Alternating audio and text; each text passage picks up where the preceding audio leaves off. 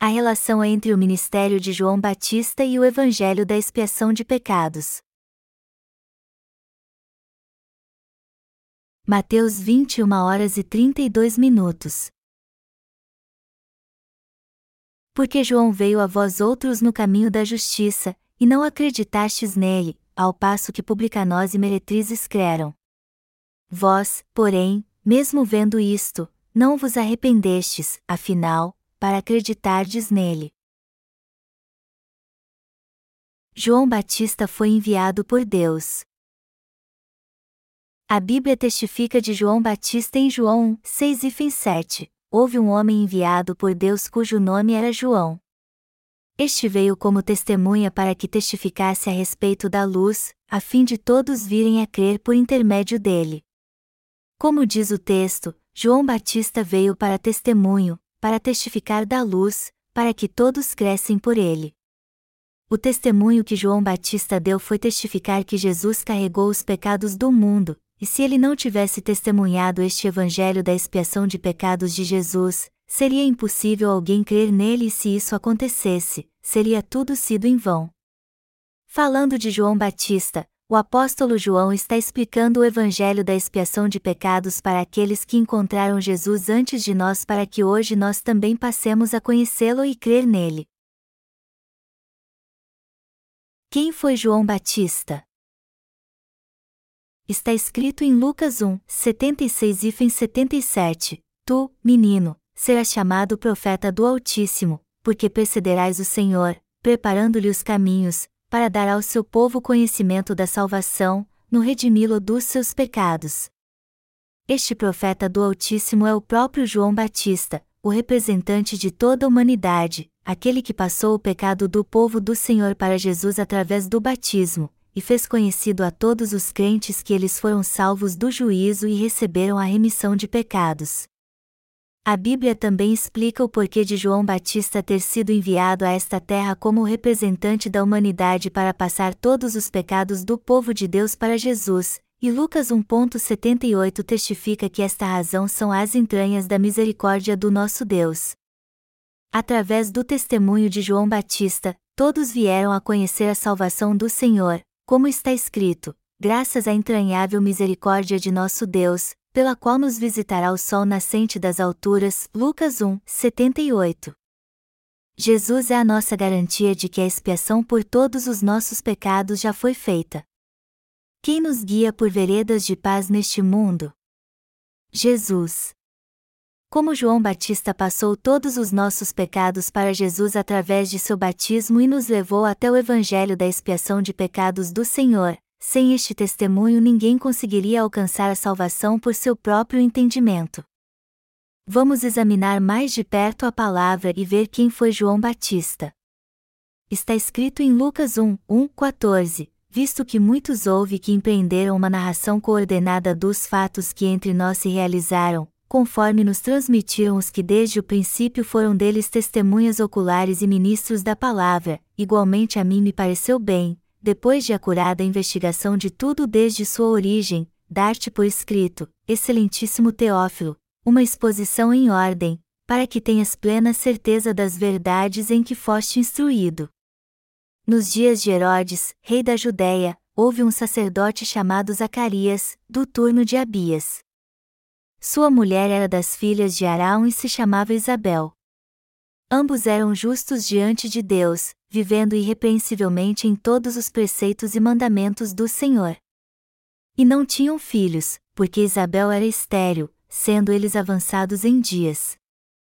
Ora, aconteceu que, exercendo ele diante de Deus o sacerdócio na ordem do seu turno, coube-lhe por sorte, segundo o costume sacerdotal, entrar no santuário do Senhor para queimar o incenso, e, durante esse tempo, toda a multidão do povo permanecia da parte de fora, orando. E eis que lhe apareceu um anjo do Senhor, em pé, à direita do altar do incenso. Vendo-o, Zacarias turbou-se, e apoderou-se dele o temor. Disse-lhe, porém, o anjo: Zacarias, não temas, porque a tua oração foi ouvida, e Isabel, tua mulher, te dará à luz um filho, a quem darás o nome de João. Em te haverá prazer e alegria, e muitos se regozijarão com o seu nascimento.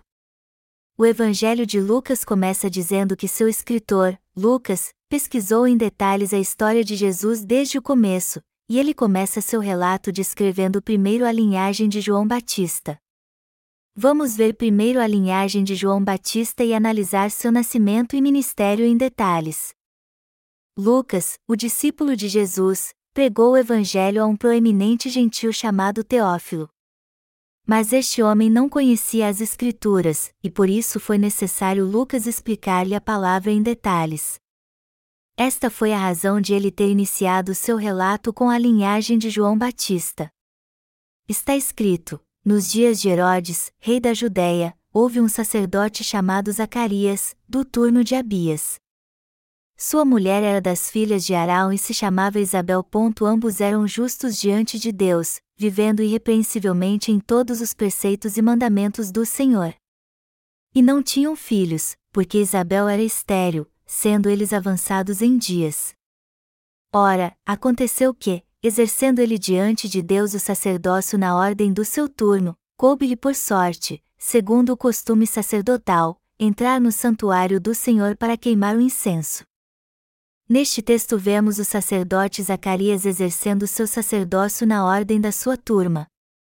E Lucas descreve claramente que a esposa de Zacarias, Isabel, era descendente de Arão. Então agora precisamos descobrir a que linhagem Zacarias pertencia, ou seja, de que casa dos levitas ele era. Lucas 1 hora e 8 minutos diz: Ora, aconteceu que, exercendo ele Zacarias diante de Deus o sacerdócio na ordem do seu turno, coube-lhe por sorte. Nesta passagem vemos Lucas testificando que Zacarias era da casa do sumo sacerdote Arão, porque ele era do turno de Abias, um dos netos de Arão. E para ratificar mais ainda a pura linhagem de João Batista, ele era descendente direto do sumo sacerdote Arão.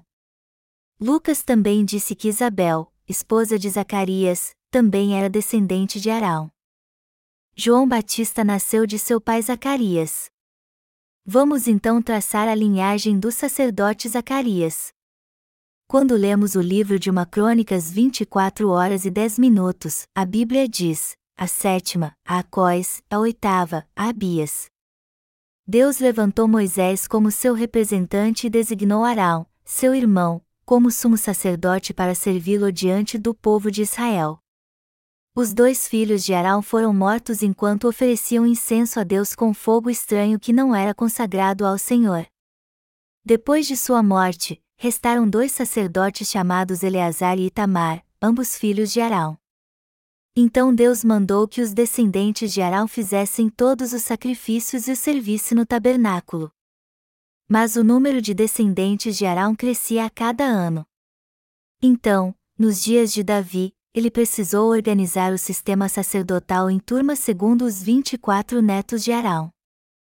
Melhor dizendo, Davi separou os sacerdotes em turmas para se revezarem em turnos na ministração dos sacrifícios, e está a ordem de sua turma que é mencionada em Lucas capítulo 1, onde está escrito que Zacarias foi ao templo do Senhor servi-lo na ordem da sua turma quando a sorte caiu sobre ele. Quando Davi restabeleceu o sistema sacrificial do tabernáculo, ele também reorganizou a ordem que os sacerdotes tinham que oferecer os sacrifícios. Davi reformulou o sistema sacrificial porque os israelitas adoravam ídolos nos dias de Saul, e ele confiou todo o sacerdócio aos descendentes de Arão para que eles passassem os pecados do povo aos animais sacrificados para sua expiação e salvação. E porque havia muitos descendentes de Arão, Davi estabeleceu uma ordem pela qual os sacerdotes entrariam em turnos no santuário e serviriam ao Senhor segundo a sorte. Melhor dizendo, Davi criou uma escala para que os sacerdotes se revezassem em turnos e entrassem no tabernáculo e servissem a Deus de acordo com esta ordem. É a esta ordem que se refere uma Crônicas 24 horas e 10 minutos, como lemos, a oitava, a Abias, e Lucas 1 hora e 5 minutos, que diz: Houve um sacerdote chamado Zacarias, do turno de Abias, isto prova que Zacarias era um descendente sacerdotal da ordem de Abias, um dos netos de Arão. É óbvio que Zacarias, pai de João Batista, era um dos sacerdotes da ordem de Abias e um descendente de Arão, sumo sacerdote. Além disso, a Bíblia também diz que Isabel também era descendente de Arão, Lucas 1 hora e 5 minutos. Então, tanto o pai como a mãe de João Batista eram descendentes do sumo sacerdote Arão. Era absolutamente necessário Lucas explicar isso primeiro a Teófilo antes de dizer-lhe que João Batista passou todos os pecados para Jesus. Então vamos voltar para a Bíblia para ver onde ela diz que os descendentes de Arão serviam como sumos sacerdotes. João Batista nasceu da casa do sumo sacerdote. Primeiro, os descendentes de Arão herdaram a ministração sacrificial do dia da expiação. Está escrito em Levítico 16.30-34, porque, naquele dia, se fará expiação por vós, para purificar-vos, e sereis purificados de todos os vossos pecados, perante o Senhor. É sábado de descanso solene para vós outros, e afligireis a vossa alma, é estatuto perpétuo. Quem for ungido e consagrado para oficiar como sacerdote no lugar de seu pai fará expiação, havendo posto as vestes de linho, as vestes santas, fará expiação pelo santuário, pela tenda da congregação e pelo altar, também a fará pelos sacerdotes e por todo o povo da congregação. Isto vos será por estatuto perpétuo, para fazer expiação uma vez por ano pelos filhos de Israel, por causa dos seus pecados. E fez Arão como o Senhor ordenara a Moisés. Em Números 20, 28 e fim 29, a Bíblia diz: Moisés, pois, despiu Arão de suas vestes e vestiu com elas Eleazar, seu filho, morreu Arão ali sobre o cimo do monte, e dali desceram Moisés e Eleazar. Vendo, pois, toda a congregação que Arão era morto, choraram por Arão trinta dias, isto é, toda a casa de Israel. Como lemos aqui, Deus deu a função de sumo sacerdote a Arão e este a passou para seus filhos, e isto foi um estatuto perpétuo. Levítico 16, 33 e fim 34. Entre os filhos de Israel, foi Arão e seus filhos os encarregados do sacerdócio perante Deus. Foi assim que Arão e seus filhos se tornaram sumos sacerdotes encarregados de levar a remissão de pecados ao povo de Israel está escrito em Êxodo 28, 1, 2: Faze também vir para junto de Tiarão, teu irmão, e seus filhos com ele, dentre os filhos de Israel, para me oficiarem como sacerdotes, a saber, Arão e seus filhos Nadab, Abiú, Eleazar e Itamar. Farás vestes sagradas para Arão, teu irmão, para glória e ornamento.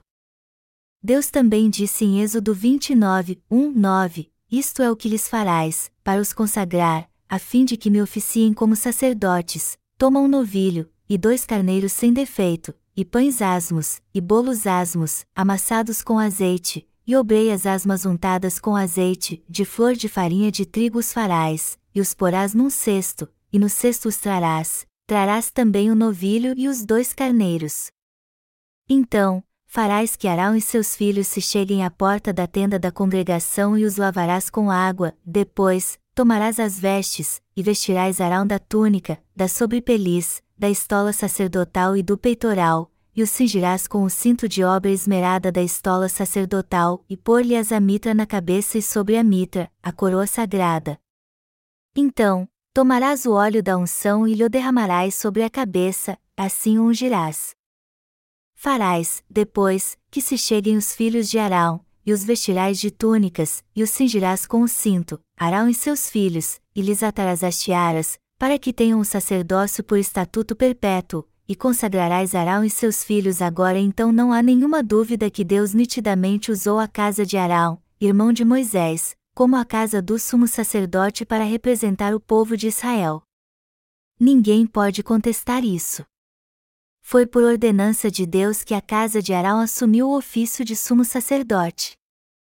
Não era qualquer um que podia assumir esta função de sumo sacerdote, somente alguém da casa de Arão poderia ministrar como sumo sacerdote no lugar santo do tabernáculo e remir todos os pecados anuais de todo o povo de Israel.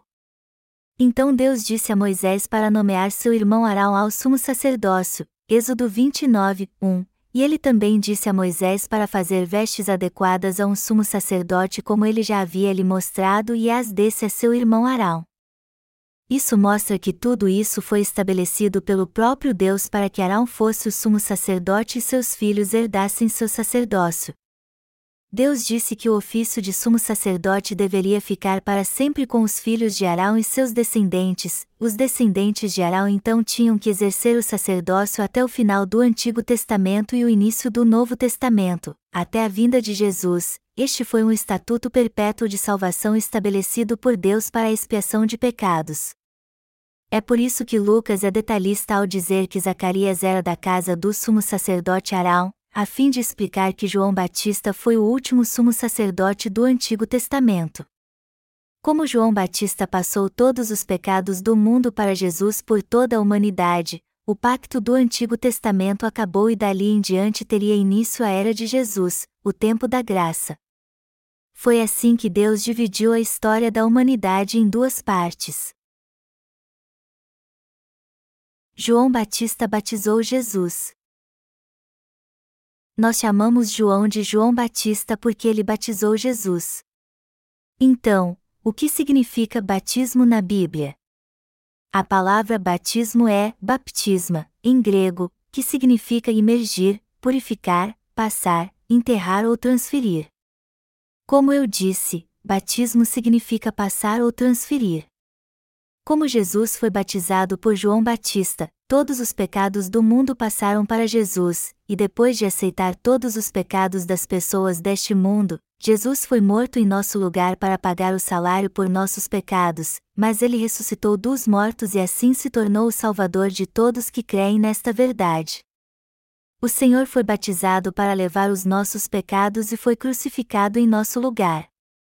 É por isso que o salário do pecado é a morte. Como já foi dito, a palavra batismo também significa purificar. Isso, por outro lado, significa que Jesus recebeu de João Batista o batismo da remissão de pecados no Rio Jordão, aceitou todos os nossos pecados, apagou e purificou todos os pecados do mundo.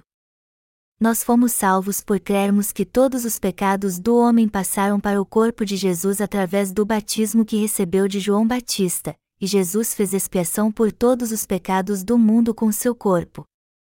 Quando prestamos bastante atenção ao batismo de Jesus e seu significado, vemos que ele tem quatro significados: purificar, passar, transferir e enterrar. Durante o Antigo Testamento, quando o povo de Israel buscava a remissão dos seus pecados, eles levavam um animal sem mácula designado por Deus, como um bode, um cordeiro, um touro ou um pombo e impunham as mãos sobre a cabeça do holocausto para passar seus pecados para ele. Este ritual tinha o mesmo significado do batismo que Jesus recebeu no Novo Testamento. No Antigo Testamento, o povo de Israel passava seus pecados a um bode impondo as mãos sobre sua cabeça e este bode que recebeu os pecados dos israelitas era morto em seu lugar para fazer expiação por seus pecados. Da mesma forma, Jesus aceitou os pecados do mundo ao ser batizado por João Batista, o representante de toda a humanidade. Ele derramou seu sangue para fazer expiação por todos os nossos pecados, ressuscitou dos mortos e assim salvou todos os que creem. No Antigo Testamento, o sumo sacerdote Arão, como representante do povo, impunha, transferia, os pecados dos israelitas para um bode pela imposição de mãos sobre a sua cabeça, o degolava e retirava seu sangue, colocava o sangue no altar de ofertas queimadas e o sacrificava a Deus por todo o povo de Israel. No Novo Testamento, João Batista foi o representante de toda a humanidade. O maior entre os nascidos de mulher. Quando lemos Mateus 11 horas e 11 minutos, vemos o próprio Jesus testificando: entre os nascidos de mulher, ninguém apareceu maior do que João Batista. O motivo é claro: João Batista era totalmente qualificado para ser o sumo sacerdote de toda a humanidade, e foi investido desta autoridade de sumo sacerdote do Antigo Testamento que ele batizou Jesus.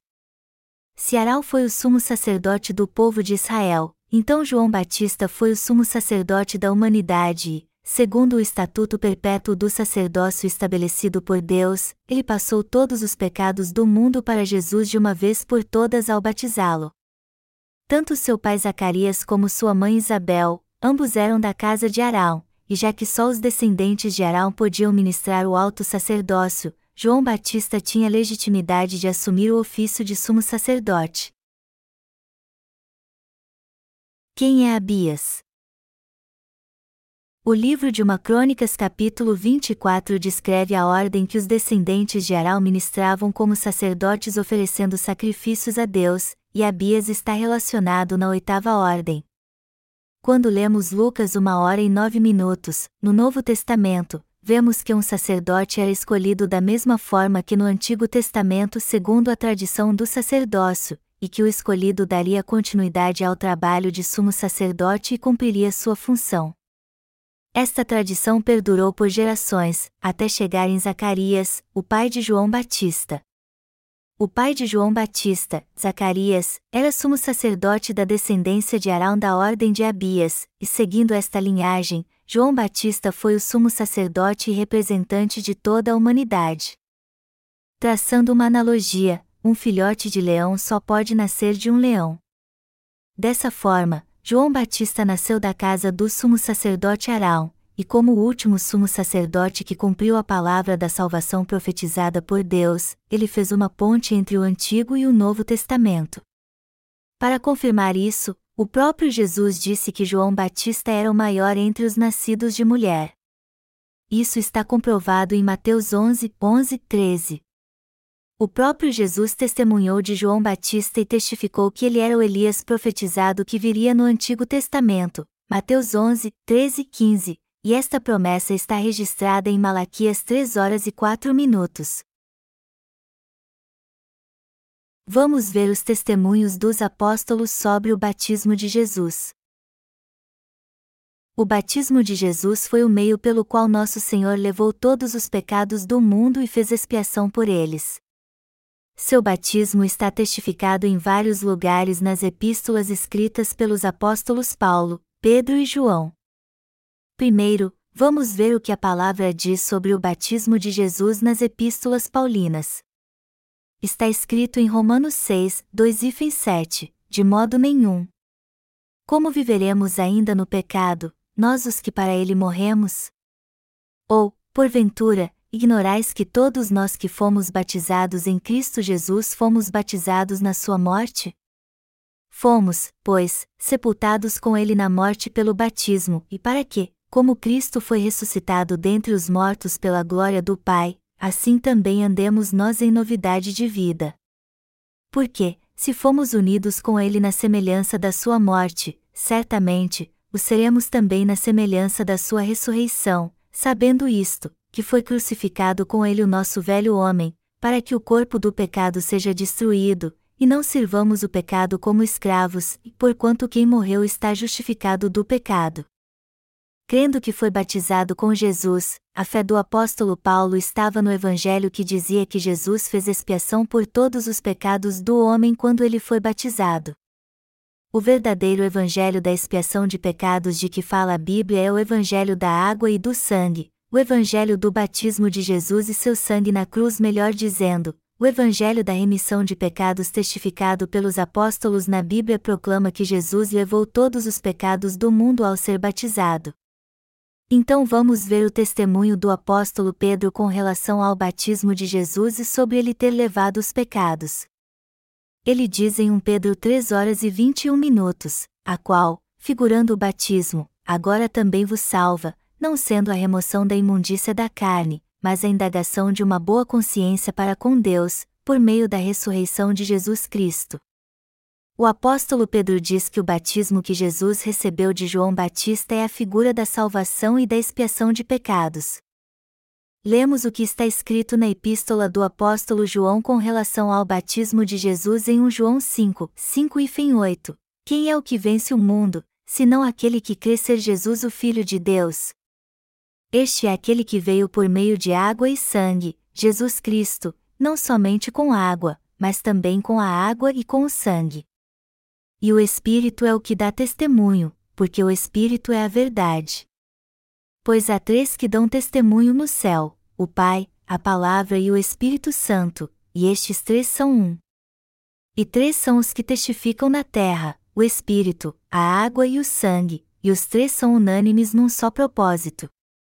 O apóstolo João também disse que a salvação da expiação dos nossos pecados é alcançada crendo no Salvador que veio pela água e pelo sangue.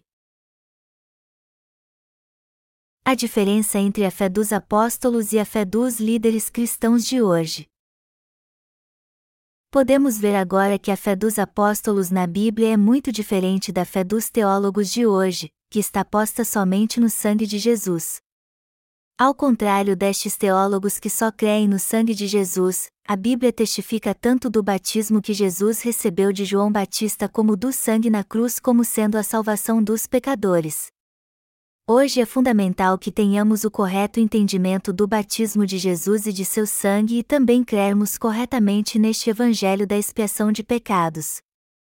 Os apóstolos deixaram claro na Bíblia que o batismo de Jesus, água, é a figura que nos salva de todos os nossos pecados, 1 Pedro 3 horas e 21 minutos, e que é através deste Evangelho da salvação, o Evangelho do batismo e do sangue de Jesus, que podemos vencer o mundo crendo nesta verdade da salvação. O batismo de Jesus e seu sangue na cruz são tratados igualmente na Bíblia para juntos formarem o Evangelho da expiação. Está claro nos dois testamentos que o Evangelho da expiação de pecados é constituído pelo batismo e o sangue de Jesus, que apagaram todos os pecados do mundo. Mateus, discípulo de Jesus, relatou em seu Evangelho capítulo 3, 15, 16, mas Jesus lhe respondeu: Deixa por enquanto, porque, assim, nos convém cumprir toda a justiça. Então, ele o admitiu. Batizado Jesus, saiu logo da água, e eis que se lhe abriram os céus, e viu o Espírito de Deus descendo como pomba, vindo sobre ele.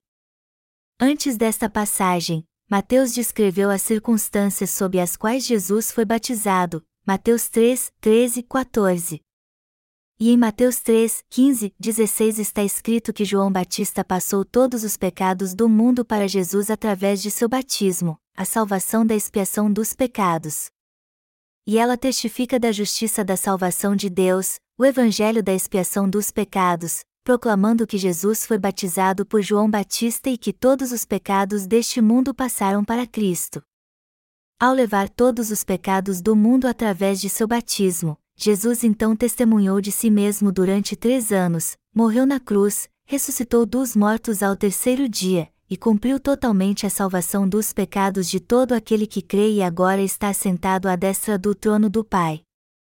Além disso, os discípulos também escreveram que Jesus apareceria mais uma vez para todos que receberam a remissão de pecados crendo no batismo do Senhor e em seu sangue na cruz, e os que aguardam o Senhor se apartam do pecado está escrito em Hebreus 9 horas e 28 minutos, assim também Cristo, tendo se oferecido uma vez para sempre para tirar os pecados de muitos, aparecerá segunda vez, sem pecado, aos que o aguardam para a salvação.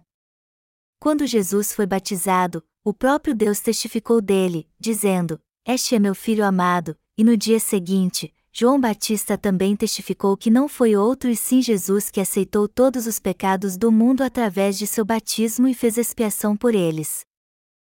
Os teólogos de hoje desconhecem a Bíblia e o batismo e o sangue de Jesus que fez expiação por todos os pecados da humanidade.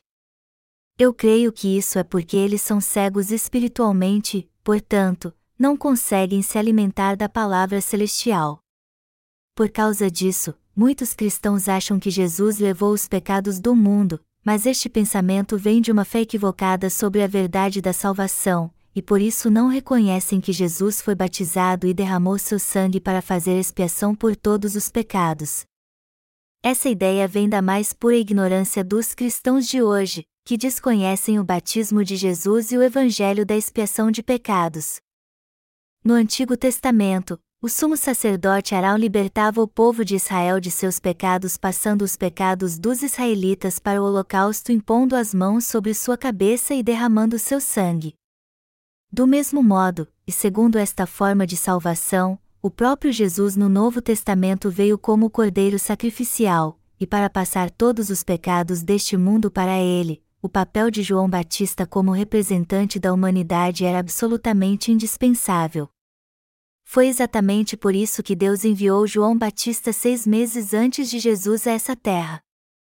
João Batista foi o servo que já tinha sido profetizado e falado no livro de Malaquias no Antigo Testamento.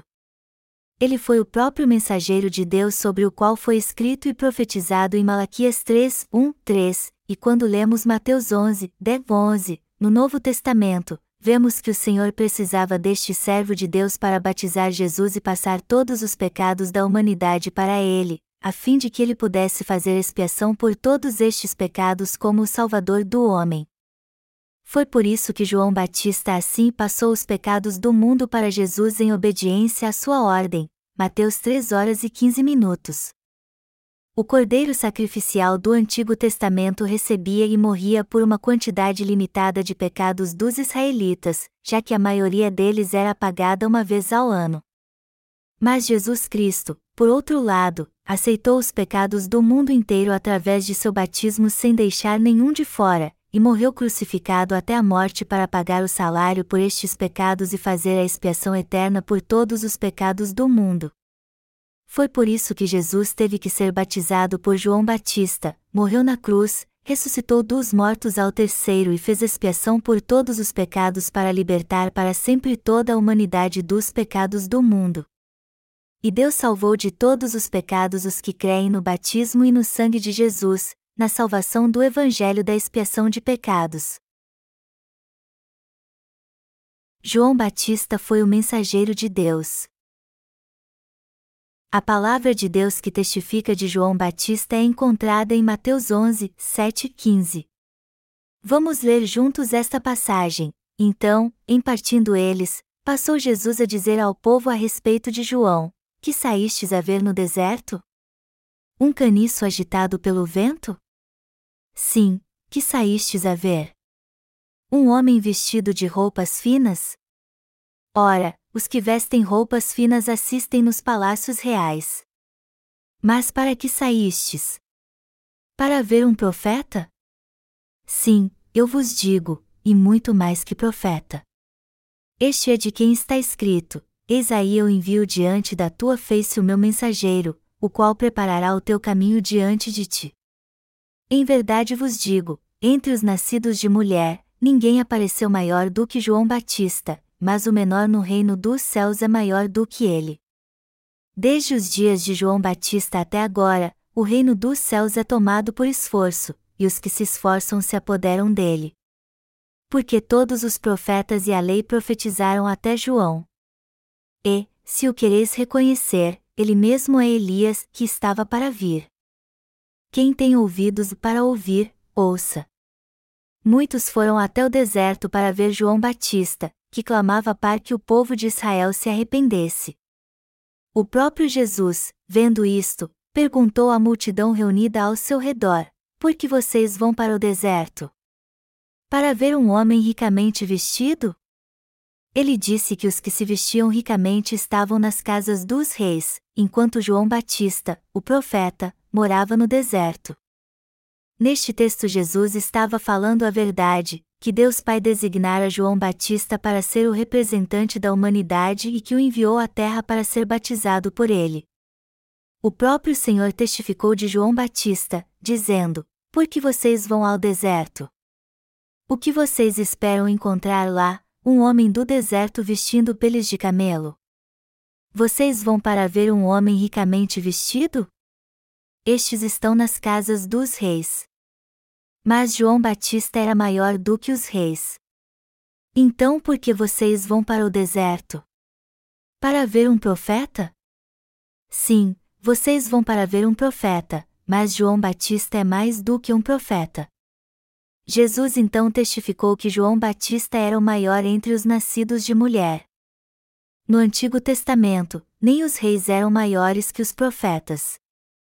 Então quem foi o maior dentre todos os profetas do Antigo Testamento? João Batista.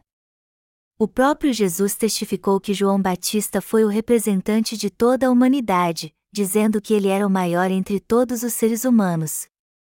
Jesus também disse que João Batista foi o servo de Deus enviado a essa terra seis meses antes dele para passar os pecados do mundo para ele ao batizá-lo, pois está escrito: Mas para que saístes? Para ver um profeta? Sim, eu vos digo, e muito mais que profeta. Este é de quem está escrito: Eis aí eu envio diante da tua face o meu mensageiro, o qual preparará o teu caminho diante de ti. Mateus 11, 9 e fim 10. O Senhor testificou claramente que este mensageiro prometido não era outro senão João Batista. Ele testificou de Jesus dizendo: Eis o Cordeiro de Deus que tira o pecado do mundo. Foi João Batista que testificou que Jesus tirou os pecados do mundo e que ele era o Filho de Deus, e João foi o maior profeta de todos, na verdade, de toda a humanidade. Como João Batista era um descendente direto de Arão, ele podia ser chamado legitimamente de o último sumo sacerdote. Depois que reconhecemos no Antigo Testamento que Deus designou Arão como sumo sacerdote de Israel por 40 anos, assim como passou também o sacerdócio aos seus descendentes, podemos crer com toda a confiança em João Batista como o representante de toda a humanidade e o sacerdote que passou todos os pecados do mundo para Jesus. A Bíblia diz: Desde os dias de João Batista até agora, o reino dos céus é tomado por esforço, e os que se esforçam se apoderam dele. Mateus 11 horas e 12 minutos. Este texto mostra que Jesus se tornou o Salvador de toda a humanidade ao aceitar os pecados do mundo através de João Batista. O próprio Jesus testificou que João Batista passou todos os pecados para ele. Em Mateus 11 horas e 12 minutos Jesus está falando do evangelho da expiação de todos os pecados do homem, testificando que todos estes pecados passaram para ele através do batismo feito por João Batista. O Senhor falou do evangelho do seu batismo e do seu sangue, e os que creem neste evangelho do reino dos céus creem que ele morreu crucificado porque levou todos os pecados do mundo quando foi batizado. O testemunho de Zacarias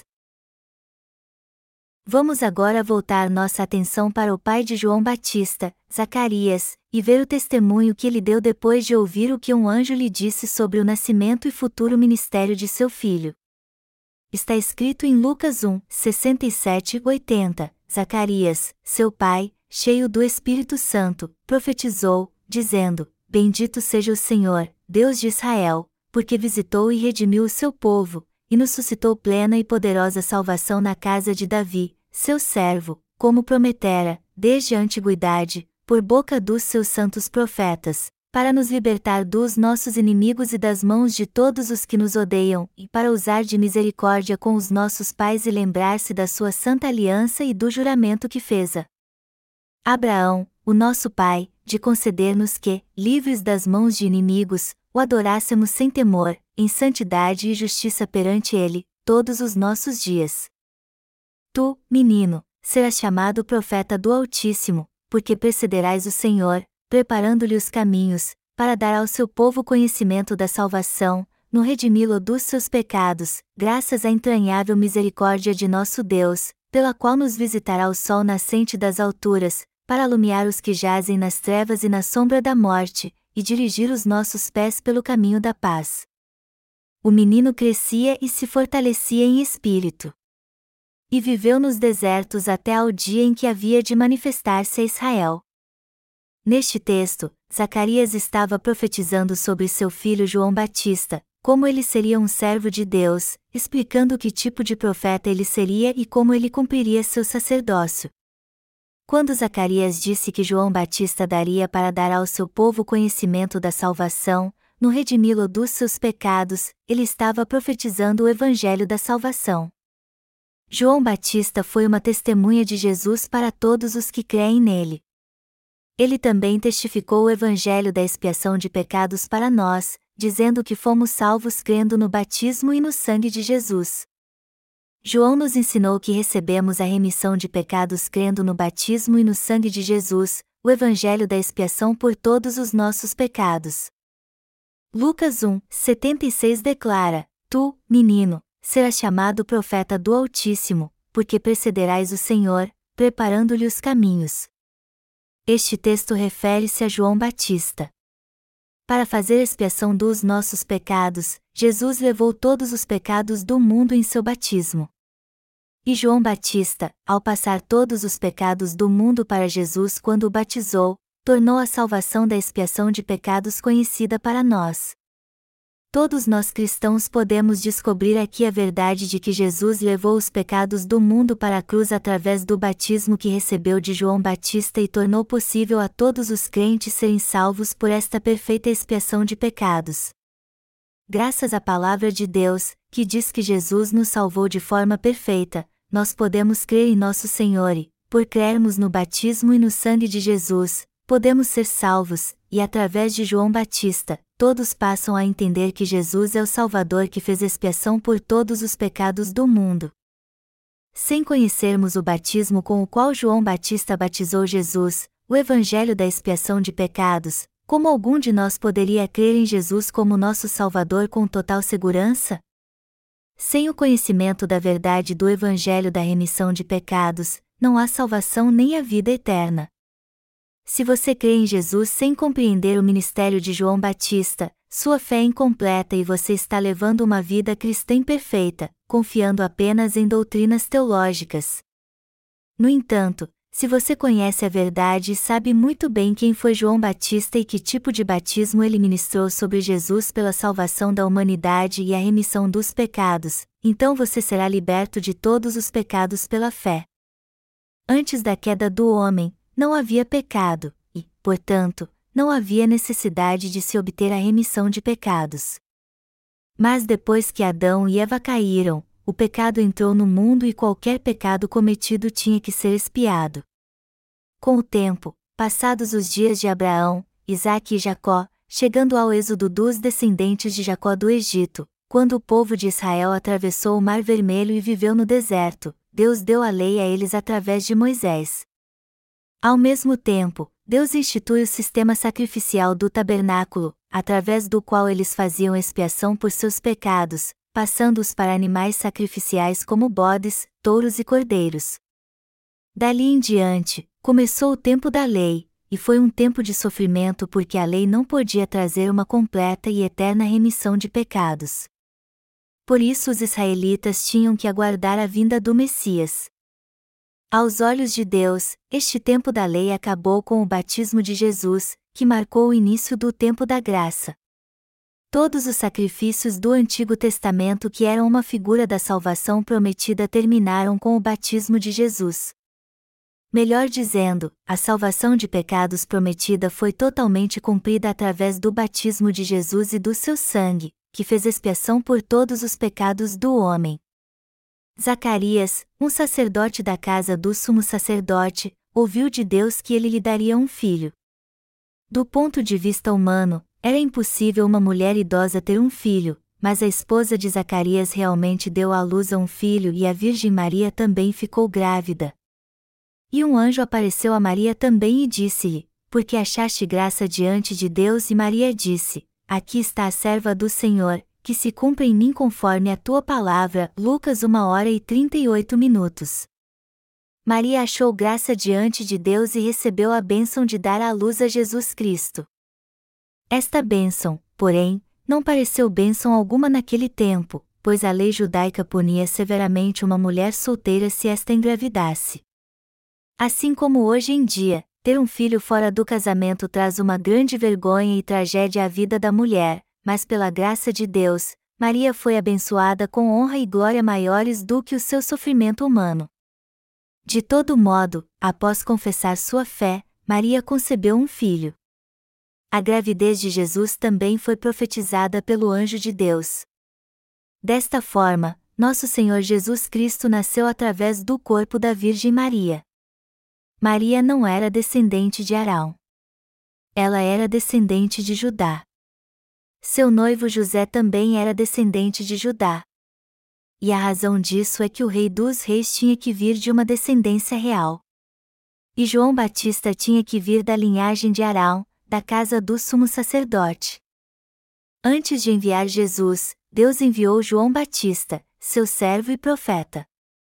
Só assim a profecia do Antigo Testamento pôde se cumprir para nos fazer crer em Deus. E já que o ofício de sumo sacerdote foi estabelecido por Deus para sempre, como descendente de Arão, João Batista foi o último sumo sacerdote da raça humana e passou os pecados do mundo para Jesus quando o batizou. Arão foi o primeiro sumo sacerdote de Israel, e ele era irmão mais velho de Moisés. O bisavô de Arão foi Levi, um dos doze filhos de Jacó. Seu avô foi Coate, seu pai foi Anrão, sua mãe, Joquebede, e sua irmã mais velha, Miriam, Êxodo 6, 16, 20. Arão teve quatro filhos chamados Nadab, Abiú, Eleazar e Itamar, Êxodo 6 horas e 23 minutos, Números 3 horas e 2 minutos.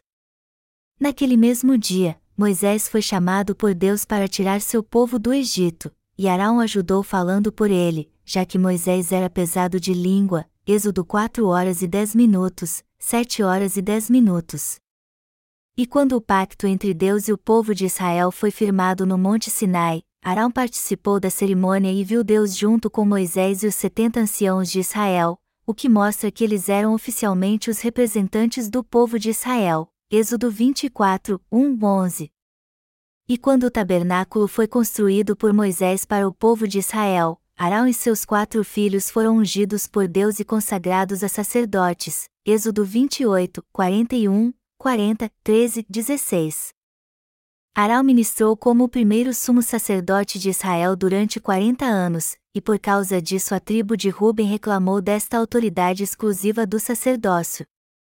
Então, para mostrar que a casa de Arão era escolhida, Deus ordenou que cada tribo de Israel trouxesse uma vara, e a vara de Arão estava incluída, representando a tribo de Levi.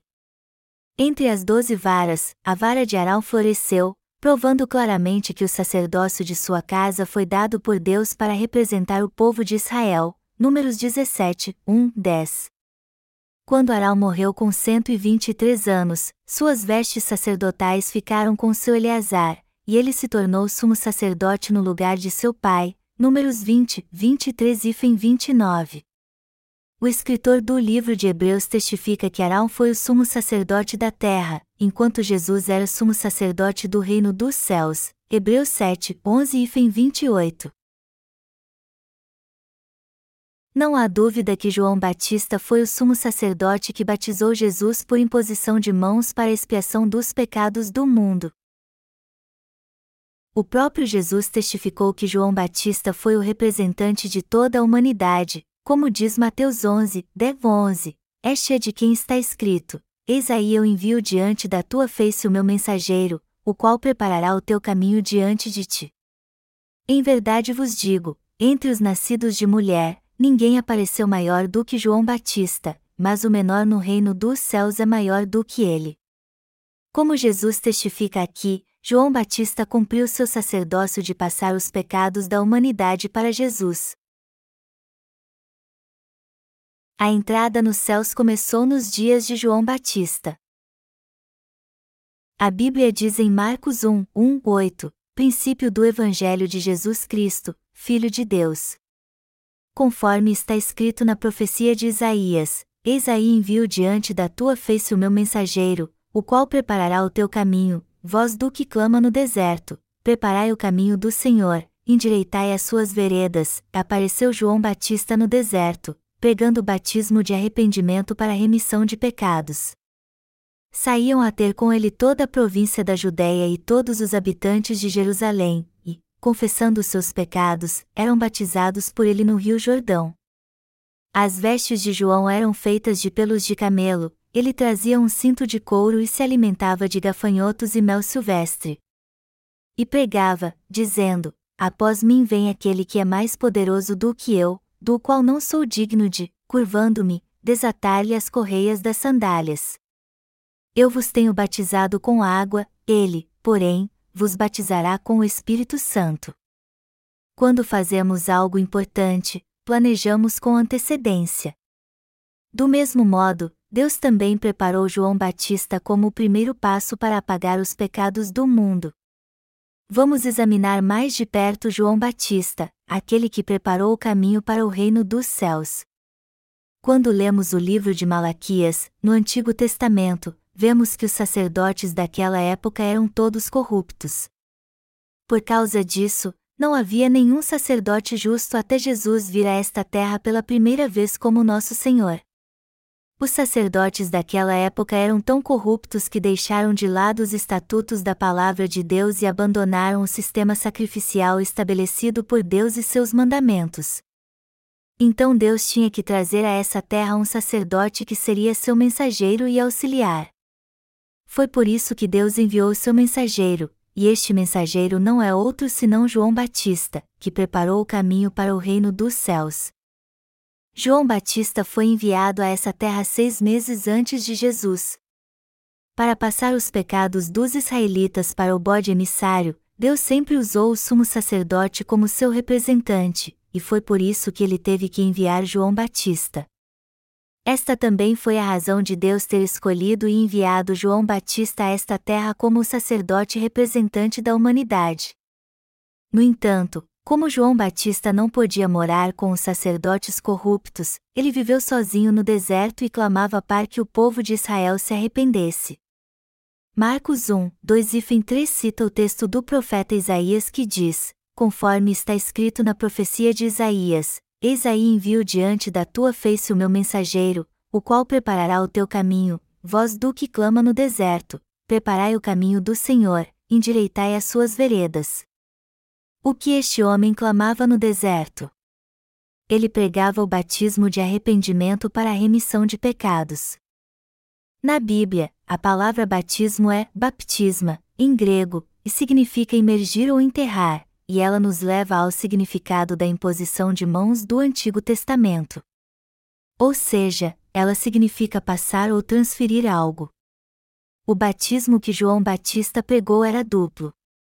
O primeiro batismo era o batismo de arrependimento, que chamava todos para se voltarem para Cristo, o Messias, o Cordeiro do sacrifício eterno dos céus. Hebreus 10 horas e 12 minutos. O outro batismo foi o que João Batista ministrou sobre Jesus, através do qual todos os pecados passaram para o seu corpo para sempre. Como profeta, João Batista pregava para que todos se arrependessem do pecado e crescem em Jesus, que levou os pecados do mundo através de seu batismo. E ele também dizia que todos eram pecadores perante Deus. Então muitos iam até João Batista e eram batizados para confirmar que eram pecadores perante Deus. Batismo representa purificação, passagem e morte. João Batista batizou o povo de Israel para que eles admitissem que eram pecadores perante Deus e se voltassem para ele. E o outro tipo de batismo, o que ele ministrou em Jesus, foi o batismo da salvação de toda a humanidade, aquele que passou todos os pecados para o Filho de Deus para a remissão de pecados. Jesus diz em Mateus 3 horas e 15 minutos: Deixa por enquanto, porque, assim, nos convém cumprir toda a justiça. A palavra da expiação de pecados, que profetizava que Jesus levaria os pecados, foi totalmente cumprida. Cada cristão que vive neste planeta deve crer no batismo e no sangue de Jesus, o Evangelho da expiação de pecados. Para nós, João Batista passou para sempre todos os pecados do mundo para Jesus, batizando-o para fazer expiação dos pecados assim como o Senhor mandou, e foi assim que João Batista preparou o reino dos céus para que pudéssemos entrar nele crendo em Jesus, e mostrando como ele se tornou o caminho para o céu está escrito em Marcos 1, 14, 15. Depois de João ter sido preso, foi Jesus para a Galiléia, pregando o Evangelho de Deus, dizendo: O tempo está cumprido, e o reino de Deus está próximo, arrependei-vos e crede no Evangelho. Evangelho significa boas novas e é Euangelion em grego. Ele se refere ao Evangelho dos céus proclama que, quando Jesus fosse batizado por João Batista para expiação dos pecados, ele aceitaria e tiraria todos os pecados do mundo. Por causa deste batismo, todos os pecados do mundo foram passados para Jesus quando ele foi batizado por João Batista. Melhor dizendo, o evangelho que trouxe a expiação de pecados à humanidade não é outro senão o evangelho do batismo de Jesus e do seu sangue na cruz. Os pecados do mundo referem-se aos pecados de todo o mundo, então estes pecados incluem não somente os nossos pecados, mas também os pecados dos nossos netos. Além disso, os nossos pecados do passado, presente e futuro estão incluídos em nossos pecados, inclusive os pecados que cometemos em atos e também em pensamentos. E o mundo diz respeito ao planeta Terra, desde seu começo até seu fim, e Jesus fez expiação por todos estes pecados cometidos no mundo. João Batista veio pelo caminho da justiça. João Batista veio pelo caminho da expiação dos pecados e da justiça, oferecendo a verdade da salvação ao homem, como está escrito em Mateus 21 horas e 32 minutos, porque João veio a vós no caminho de justiça. João Batista foi enviado a este mundo por Deus para passar o pecado de todos para Jesus e guiá-los ao justo caminho, o caminho da justiça, para receber a remissão dos pecados pela fé. E como o próprio João Batista passou todos os pecados do mundo para Jesus e testemunhou deste caminho de expiação de pecados, graças a este testemunho muitos foram salvos por reconhecerem e crerem nesta verdade da salvação. Jesus diz em Mateus 21 horas e 32 minutos: Porque João veio a vós outros no caminho da justiça, e não acreditastes nele, ao passo que publicanos e meretrizes creram. Vós, porém, mesmo vendo isto, não vos arrependestes, afinal, para acreditardes nele. Quando Jesus disse, João veio a vós no caminho de justiça, ele estava falando do fato de João Batista ser o último sumo sacerdote do Antigo Testamento, Mateus 11 horas e 13 minutos, e que ele tinha passado todos os pecados do mundo para ele batizando-o. Então, porque os publicanos e prostitutas creram no batismo de Jesus para sua salvação, que João Batista passou todos os pecados do mundo para ele. Precisamos analisar com cuidado porque estes publicanos e prostitutas foram salvos de todos os seus pecados por crerem na justa obra feita por Jesus e João Batista, enquanto tantos outros foram destruídos por não crerem que João Batista passou todos os pecados do mundo para Jesus. Publicanos e prostitutas eram estereótipos típicos de pecadores. Se João Batista não tivesse batizado Jesus para passar todos os pecados do mundo para ele de uma vez por todas, os publicanos e prostitutas não teriam sido salvos dos seus pecados, que eram densos como as nuvens do céu. Mas eles creram na salvação de Jesus de todo o seu coração e foram salvos por esta fé, isto é, por crerem que João Batista passou todos os pecados do mundo para Jesus através de seu batismo, fazendo assim expiação por todos os seus pecados de uma vez por todas. Eles foram remidos de todos os pecados do mundo e alcançaram sua salvação eterna pela fé porque creram em Jesus como o Filho de Deus, que enviou seu Cordeiro para salvá-los de todos os seus pecados. Como poderíamos receber a salvação pela fé sem o papel desempenhado por João Batista no Evangelho da remissão de pecados? Talvez você diga que isso não importa porque de todo modo você crê em Jesus. Mas para salvar você dos seus pecados, Deus cumpriu a salvação da remissão de pecados passando todos os seus pecados para Jesus através do batismo ministrado a ele por João Batista. Então Jesus pode se tornar seu Salvador mesmo que você não creia nesta expiação dos pecados feita por ele? Você pode nascer de novo se crer apenas em Jesus do modo que quiser, estando cheio de pecados porque não os passou para o Senhor através do seu batismo? Pense nisso. Para libertá-lo dos pecados do mundo e do seu salário, Deus enviou João Batista a essa terra e planejou pôr todos os seus pecados sobre Jesus através dele. Já que Deus decidiu passar todos os seus pecados para Jesus através do seu batismo, você nunca poderá ser salvo se rejeitar esta decisão dele. Se você rejeitar a decisão de Deus de salvá-lo através do batismo e do sangue de Jesus, ao invés de ser salvo por Deus, você irá direto para o inferno por rejeitar seu plano. Por isso eu peço que você pense nisso cuidadosa e honestamente e reflita sobre a palavra da verdade para saber qual a coisa certa a fazer. O certo a fazer é você ser salvo crendo em Jesus segundo a decisão de Deus. Então, o que você pensa em fazer? Você ainda confia em seus próprios pensamentos? você deve deixar de lado todos estes seus pensamentos e crer na verdade que Jesus remiu todos os seus pecados através do seu batismo da expiação de pecados recebido de João Batista.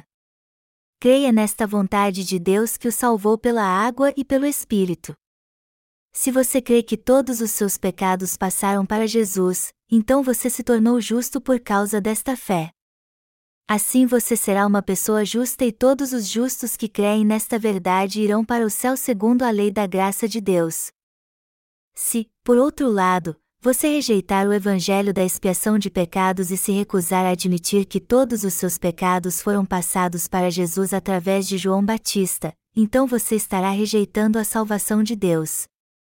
Você ainda rejeita o caminho da justiça que João Batista preparou para Jesus? Você precisa compreender que se rejeitar esta verdade, você rejeitará toda a vontade de Deus e todos os seus planos, e então será um pecador corrompido que nega a verdade com seus próprios pensamentos. Um dia após o batismo de Jesus, perto de onde João Batista o batizou, ele testificou do Senhor e clamou: Eis o Cordeiro de Deus, que tira o pecado do mundo. Jesus morreu crucificado três anos depois de ter aceitado todos os pecados do mundo e pago o salário por estes pecados. O pecado não pesa nada. Ele não tem cor, cheiro, forma, e não produz nenhum som. E como você não pode detectá-lo com seus sentidos físicos, vendo, cheirando, tocando ou ouvindo, você não pode senti-lo por si mesmo. Não tente sentir que os pecados do mundo e os seus sumiram baseado em sua própria emoção. As emoções mudam. Mas a palavra de Deus, a verdade que apagou todos os pecados do mundo, é imutável. Então eu peço que você sinta esta verdadeira palavra de Deus pela fé, crendo no que João Batista testificou: Eis o Cordeiro de Deus, que tira o pecado do mundo. Jesus testificou de sua salvação por três anos, pregando: Eu sou o caminho, e a verdade, e a vida. O próprio Deus está testificando que a expiação de pecados da humanidade foi feita pelo seu batismo e seu sangue, e nos diz que devemos viver como seus discípulos e pregar o evangelho do seu batismo e do seu sangue. O profeta Isaías testificou: Falai benignamente a Jerusalém e bradai-lhe que já a sua servidão é acabada. Que a sua iniquidade está espiada e que já recebeu em dobro da mão do Senhor, por todos os seus pecados. Isaías 40, 2. Na verdade, para fazer expiação pelos nossos pecados, Jesus os aceitou através do batismo que recebeu de João Batista, morreu na cruz para pagar o salário de todos estes pecados e venceu a morte ressuscitando dos mortos. A primeira coisa que Deus fez foi remir todos os nossos pecados e nos salvar enviando João Batista a esta terra. Melhor dizendo, foi para libertar a nós, pecadores, de todos os nossos pecados que Deus enviou seu mensageiro real. A Bíblia deixa isso claro, pois está escrito em Malaquias 3 horas e 1 minuto: Eis que eu envio o meu mensageiro, que preparará o caminho diante de mim, e de repente, virá ao seu templo o Senhor, a quem vós buscais, o anjo da aliança, a quem vós desejais, eis que ele vem. João Batista é o próprio mensageiro que Deus prometeu enviar. Este servo de Deus, João Batista, pôs todos os pecados do mundo sobre Jesus quando o batizou, este foi o caminho do reino dos céus que João Batista preparou para Jesus trazer a remissão de pecados, este foi o caminho da nossa salvação, e não há outro caminho além deste. Disse Jesus: Eu sou o caminho, e a verdade, e a vida. O caminho da salvação é Jesus, que fez expiação de todos os pecados do mundo através das mãos de João Batista. Esta é a verdade, e é por crermos neste verdadeiro Evangelho que recebemos uma nova vida. Mas e você? Você passou todos os seus pecados juntos com os pecados do mundo para Jesus quando João Batista o batizou? Você crê nisso? Este foi o plano da salvação preparado por Deus e o maravilhoso e digno propósito da sua sabedoria. Mas se você o rejeitar, você não poderá entrar no aprisco de Deus, pois rejeitou seu justo caminho da salvação. Então eu peço a você que creia no caminho da salvação, na verdade de que Deus passou todos os seus pecados para Jesus através de João Batista. Eu imploro a você que não rejeite este caminho de vida. Jesus diz em Mateus 11 horas e 12 minutos: Desde os dias de João Batista até agora, o reino dos céus é tomado por esforço, e os que se esforçam se apoderam dele. Esta violência para tomar o reino dos céus à força significa que no céu só entre os que creem que todos os pecados do mundo foram transferidos para Jesus quando ele foi batizado por João Batista, pois estes estão sem pecado. O reino de Deus, o céu, pertence aos que creem que todos os seus pecados foram passados para Jesus através de João Batista, e a salvação é alcançada por quem crê neste Evangelho da expiação de pecados que afirma que João Batista passou todos os pecados do mundo para Jesus. Amados irmãos, quem tornou possível crermos em Jesus e preparou o caminho do céu para nós? Foi João Batista. Como Deus prometeu enviar seu mensageiro para preparar o caminho do Senhor, João Batista passou todos os nossos pecados para Jesus Cristo, e fazendo isso, ele fez com que nos tornássemos sem pecado e justos para sermos considerados filhos de Deus, assim como preparou a nossa entrada no céu. João Batista, este mensageiro enviado pelo próprio Deus, preparou o caminho do céu como nosso representante para que pudéssemos entrar no reino dos céus. Ele pavimentou o caminho para nascermos de novo está escrito em Mateus 3, 13, 17. Por esse tempo, dirigiu-se Jesus da Galiléia para o Jordão, a fim de que João o batizasse. Ele, porém, o dissuadia, dizendo: Eu é que preciso ser batizado por ti, e tu vens a mim? Mas Jesus lhe respondeu: Deixa por enquanto, porque, assim, nos convém cumprir toda a justiça. Então, ele o admitiu. Batizado Jesus, Saiu logo da água, e eis que se lhe abriram os céus, e viu o Espírito de Deus descendo como pomba, vindo sobre ele. E eis uma voz dos céus, que dizia: Este é o meu filho amado, em quem me comprazo. João Batista fez a coisa certa passando o pecado de todos neste mundo para Jesus, e este é o Evangelho da expiação de pecados, a justiça de Deus e o caminho da salvação manifestado através dele. A salvação só é alcançada quando compreendemos este Evangelho da expiação de pecados e de todo o coração cremos no batismo, no sangue e na ressurreição de Jesus, que compõem este mesmo Evangelho. Através de seu batismo, Jesus cumpriu a justiça de Deus. E como ele recebeu todos os nossos pecados passados para ele por João Batista, todos os pecados foram postos sobre sua cabeça. E como ele também fez expiação pelo pecado de todos com sua própria morte na cruz, assim ele completou a salvação da humanidade. O livro de Hebreus diz que Jesus é o sumo sacerdote do céu segundo a ordem de Melquisedeque. Jesus Cristo não possui nenhuma linhagem e nem é descendente de Arão. Ele não tem linhagem porque ele não descende de nenhum homem, mas de Deus, o Criador que nos formou e aquele que existe por si mesmo. Apesar disso, ele abriu mão da glória dos céus e veio a esta terra para salvar seu povo.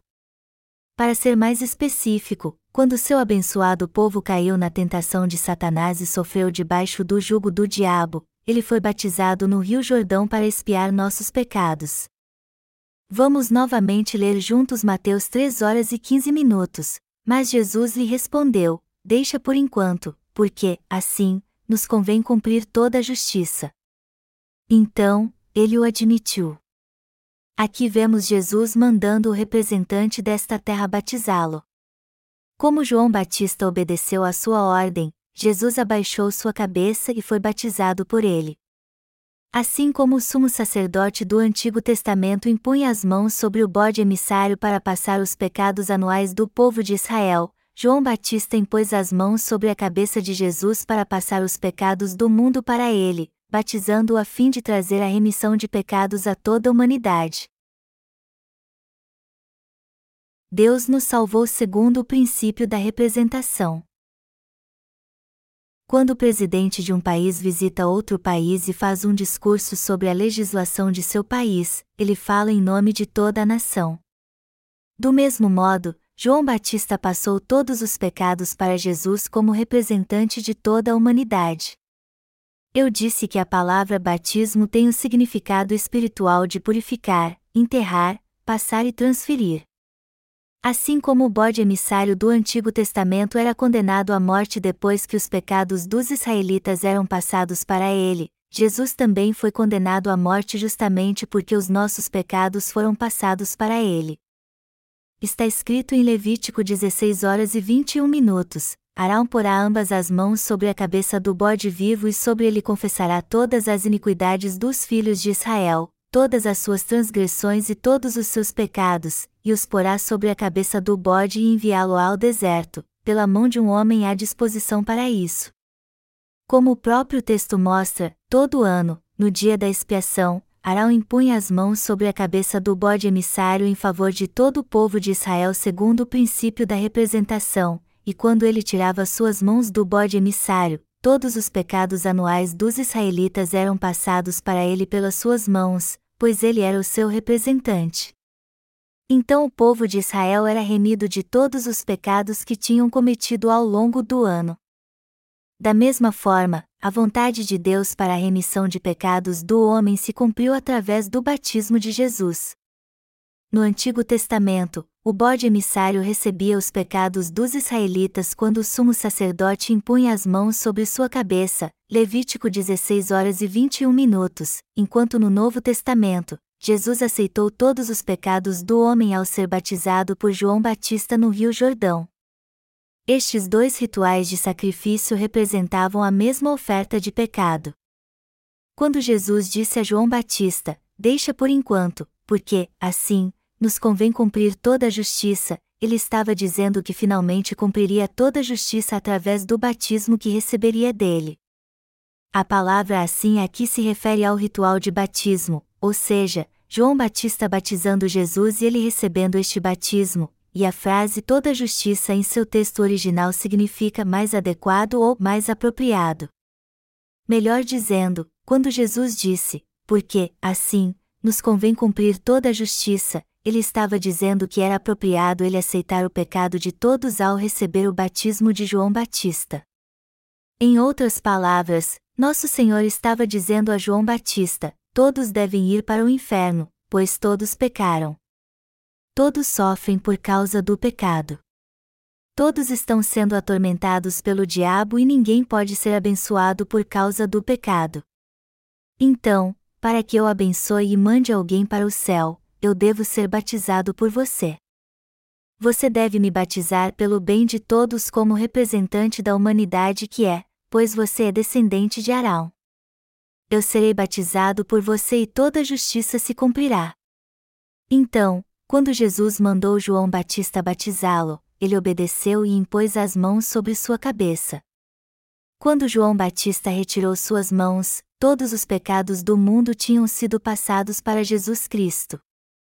Jesus por acaso cometeu algum pecado? Não, é claro que não. Jesus nasceu sem pecado, pois foi concebido pelo Espírito Santo o Senhor nunca cometeu pecado algum enquanto estava neste mundo. Apesar de todo ser humano nascer em pecado, Jesus nasceu sem pecado algum. Ele nunca cometeu pecado enquanto vivia nessa terra ou jamais cometeu erro algum.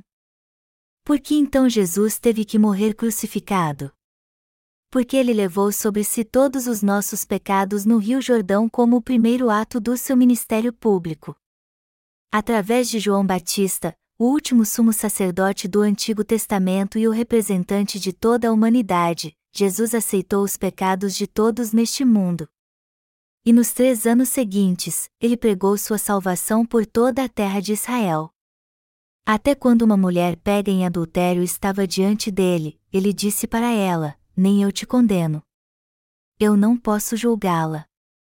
Eu devo julgar a mim mesmo. Eu devo morrer na cruz em seu lugar. Além do mais, quando Jesus orou no jardim do Getsemane uma noite antes de ser crucificado, ele pediu a Deus mais de três vezes que passasse o cálice da crucificação se fosse possível, mas como ele sabia que esta era a vontade do Pai, ele resignou-se em obediência e lhe disse: Não seja feita a minha, mas a tua vontade. Dali em diante, até ser levado à corte de Pilatos, Jesus foi torturado e açoitado como se tivesse cometido um crime capital que todo seu corpo foi dilacerado e ele ficou quase morto. Quando o governador Pilatos lhe perguntou: Você é o Cristo? Você é o Salvador, o Filho de Deus? Jesus respondeu: Eu sou o que você diz que eu sou. Foi você que disse isso. Então Pilatos disse: Se você se comportar bem, eu posso libertá-lo. Eu tenho esta autoridade, mas Jesus respondeu: Você não tem autoridade alguma que não tenha sido dada do céu, e continuou mudo como ovelha perante seus tosqueadores. Porque Jesus ficou em silêncio como uma ovelha perante seus tosqueadores? Porque ele levou todos os nossos pecados e tinha que ser condenado à crucificação por nós, pois somente assim ele poderia acabar com a batalha de toda a humanidade, fazendo com que ninguém mais sofresse por causa do pecado e libertando todos da escravidão imposta por ele. Este é o Evangelho da expiação de pecados que Jesus cumpriu através do seu batismo e seu sangue na cruz. O Senhor fez expiação por todos os pecados do mundo. Como lemos anteriormente, João 1 hora e 29 minutos diz: No dia seguinte, viu João a Jesus, que vinha para ele, e disse: Eis o Cordeiro de Deus, que tira o pecado do mundo. João Batista nitidamente batizou Jesus para expiação de pecados do mundo. Um dia após ser batizado, quando Jesus foi até ele, João Batista testificou: Olhem para ele. Ele é o Cordeiro de Deus que tira o pecado do mundo. Só João Batista podia testificar de Jesus Cristo como Salvador porque ele mesmo passou todos os pecados do mundo batizando-o.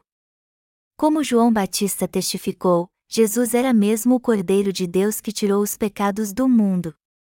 O Filho de Deus veio a essa terra e levou todos os pecados do mundo. João Batista testificou disso mais uma vez, como está escrito em João 35 e 36. No dia seguinte, estava João outra vez na companhia de dois dos seus discípulos e, vendo Jesus passar, disse: Eis o Cordeiro de Deus. João Batista chamou Jesus de Cordeiro de Deus para mostrar que, assim como o holocausto do Antigo Testamento era sacrificado pelo povo de Israel, Jesus era o nosso próprio Cordeiro do sacrifício, que levaria todos os nossos pecados e seria sacrificado em nosso lugar. Melhor dizendo, o Filho de Deus, o mesmo Criador que nos fez, veio a essa terra para salvar a você e a mim e fazer expiação por todos os nossos pecados em nosso lugar. Ele foi batizado por João Batista e derramou seu sangue na cruz, remindo assim todos os pecados do mundo, o seu e o meu e todos os pecados cometidos por qualquer um desde a fundação do mundo até o fim deste planeta Terra, tanto o pecado original como o pessoal, independente de qual tipo fosse. Há cerca de dois mil anos, Jesus já tinha apagado todos os pecados do mundo. A história é dividida em antes de Cristo e depois de Cristo baseada no ano que Jesus Cristo veio a essa terra. Desse significa o tempo após a vinda do Senhor e antes de Cristo, o tempo antes de sua vinda.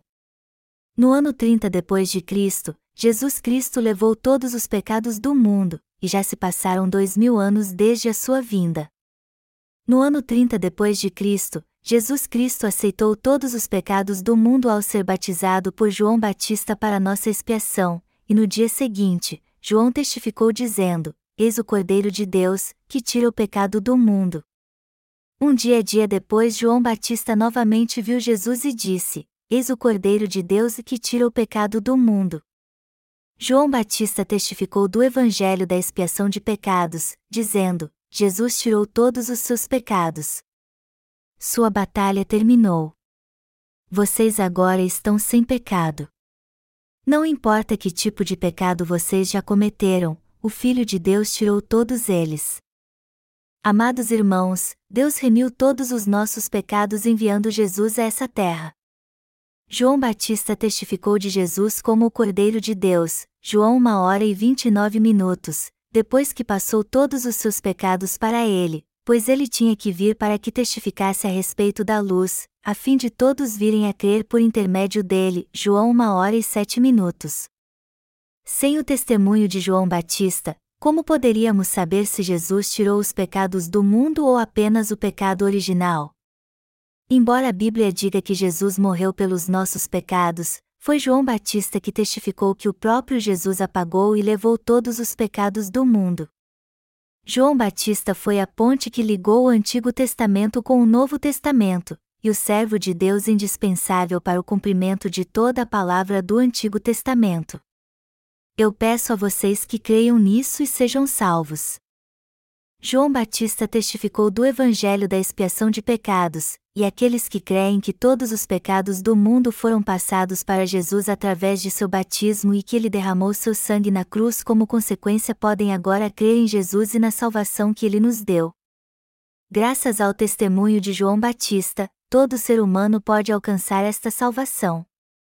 Eu dou graças a Deus por nos mandar João Batista e Jesus, e a Jesus por levar todos os nossos pecados e fazer expiação por eles.